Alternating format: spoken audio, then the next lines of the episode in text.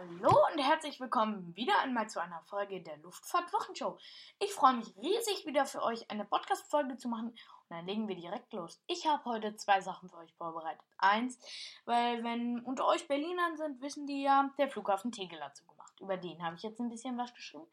Und dann noch über die Airlines der Ryanair Group. So, dann fangen wir aber erstmal mit Tegel an. Der Flughafen Tegel wurde im Jahr 1948 erbaut. Zu dieser Zeit wurde ja, wie alle wissen, die Luftbrücke veranstaltet. Der Flughafen wurde damals in sechs Wochen gebaut, was ich schon allerdings sehr ja, schnell finde. Aber der Passagierbetrieb wurde erst im Jahr 1947 mit einem Air France-Flug begonnen. Und somit wurde auch das Sechseck-Terminal eröffnet. Geplant von Mai Meinhard von Gerkan und Volkwin Mark. Zur Eröffnung flogen eine Lockheed 1011 von British Airways, eine DC-10 von Laka Airways, eine 747-100 von Pan Am sowie ein A300 der Air France ein. Der erste Flug kam dann ähm, aus Teneriffa. Nach der deutschen Wiedervereinigung durfte Lufthansa auch Tegel anfliegen. Im Jahr 1989 wurde der BER geplant und von da an stand fest, Tegel wird nicht mehr erweitert. Aber aufgrund der Verspätungen des BERs musste Tegel erweitert werden. Da gab es keinen Drumherum. Und so kommen wir zu den Terminals. Das Terminal A ist das für Tegel typische Sechseck-Terminal. Dieses Terminal ist 650 Meter lang der Passagier steigt aus dem Auto und geht durch eine Glastür zum Check-in zur Sicherheitskontrolle und von da ins Flugzeug. Dahin sind es unter 200 Meter. Und wenn der Passagier aussteigt, ist die Passkontrolle und schwupps ist er draußen. Aber mit einem Terminal war es dann auch nicht getan. Und so wurde am 24. Mai 2007 das Terminal C eröffnet. Das Terminal hat eine Kapazität von 2,5 Millionen Passagieren und orientiert sich baulich am Schönefelder Flughafen. Am 10. September 2009 ging die Erweiterung C2 in Betrieb. Air Berlin war bis 2017 Hauptnutzer des Terminals. Bis heute war EasyJet Hauptnutzer, bis der Flughafen halt zugemacht hat. Zum Terminal A läuft man unter 350 Meter oder besser gesagt 350 Meter und aufgrund der immer wieder steigenden Passagierzahlen wurden auch noch Terminal B, D und E gebaut. Die bieten noch einmal 91 Abfertigungsschalter und zu guter Letzt der Regierungsflughafen. Beim Regierungsflughafen ist alles auf den Komfort der Staatsgäste ausgelegt. 2019 wurden 23 Millionen Passagiere in diesen Terminals abgefertigt. Und beim Regierungsflughafen habe ich jetzt halt nicht mehr herausgefunden, weil denkt ihr, die Bundesregierung stellt da so Live-Bilder und alles bei denen rein. Sie wollen ja auch, dass ähm, das ein bisschen geheim bleibt. Ja, also ich konnte nichts herausfinden, aber vielleicht finde ich auch noch was zum Schönefelder, also zum BER-Regierungsterminal heraus. So, aber genug von Tegel. Jetzt machen wir weiter mit Ryanair. Äh, da machen wir, würde ich sagen, mal mit der Hauptfluggesellschaft weiter, nämlich Ryanair. Die wurde im Jahr 1985 gegründet. Der Sitz der Airline ist in Dublin, die Hauptstadt von Irland. Der Gründer hieß Tony Ryan und daher kommt auch der Name Ryanair, weil man hat den Nachnamen von Tony Ryan benutzt und dann einfach noch ein R dran gehängt. Ursprünglich wurde sie als Regionalfluggesellschaft gegründet. Die ersten Flüge führten nach Waterford und London Gatwick.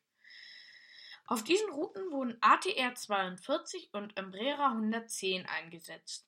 Im Jahr 1993 übernahm Michael O'Leary die Führung der Airline.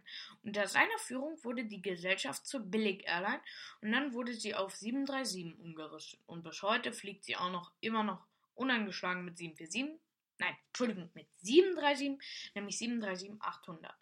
Der erste Stützpunkt in Deutschland war Frankfurt-Hahn. Im Jahr 2003 wurde die Gesellschaft Batz übernommen.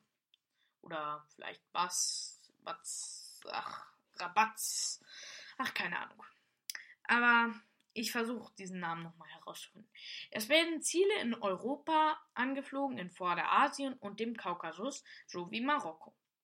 Und jetzt nochmal zur Flotte. 272 737 800 bringen 129 Millionen Passagiere zu den eben genannten Zielen. Und nun machen wir weiter mit Ryanair Sun. Ryanair Sun wurde 2018 als Tochtergesellschaft von Ryanair gegründet. Zunächst flog Ryanair Sun im Red Lease für Ryanair. Die hohen Herren der Airline sitzen in Warschau. Ab 2019 tritt Ryanair Sun als Batz auf. Ab den Flughäfen Warschau, Posen Lavica, Katowice, Kopernikus, Entschuldigung, die kann ich, wie ich gerade auch schon gesagt habe, ähm, kann ich die einfach nicht aussprechen. Da müsst ihr mir jetzt einfach mal verzeihen, okay? Zwar 47, 737, 800 fliegen nationale und internationale Ziele an. So, nun machen wir weiter mit Ryanair. Uh, das bedeutet einfach nur Ryanair United Kingdom. Kingdom. Ich kann das einfach nicht aussprechen. Ich gebe hier ganz schön viel zu, dass ich das nicht aussprechen kann. Aber vielleicht können das einige, aber vielleicht auch nicht. Aber auf jeden Fall Ryanair U wurde am 30. Mai 1985 als Downhill Limited gegründet. Im Juni 1985 wurde sie in Ryanair UG umbenannt. Unter dem IATA-Code RK fliegt eine 737-800 Linienflüge für Ryanair. Der Heimatflughafen der Gesellschaft ist in London Stansted. Und so machen wir jetzt weiter mit den Fluggesellschaften, die nicht den Namen Ryanair, aber trotzdem zu Ryanair gehören. Zum Beispiel der Malta Air. Malta Air. Seit der Gründung liegt die Basis und der Sitz in Malta Valletta. Die Airline ist ein Juventurin der Ryanair und der Regierung von Malta. 120 737-800 fliegen unter dem IATA-Code AL zu Zielen in Europa und Nordafrika. Demnächst sind die roten Malte-Air-Flugzeuge in mehr Städten von Europa zu sehen.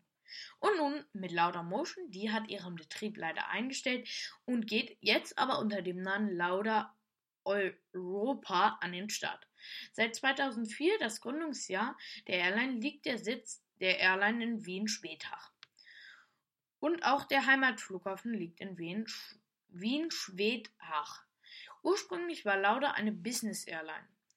920 Mitarbeiter hielten die 19 Airbus A320 Flotte am Laufenden und flogen damit zu Zielen in Europa, Nordafrika und dem Nahen Osten. Lauda Motion stellte ihren Betrieb 2020 ein. So, ich hoffe, euch hat das gefallen. Verzeiht mir nochmal diese nicht so guten Aussprachen. Ja, aber ich bin mal kein Osteuropäer, ich bin Deutscher. So. Und dann freue ich mich, wenn wir uns nächste Woche wiedersehen. Bis dann, bleibt gesund und tschüss.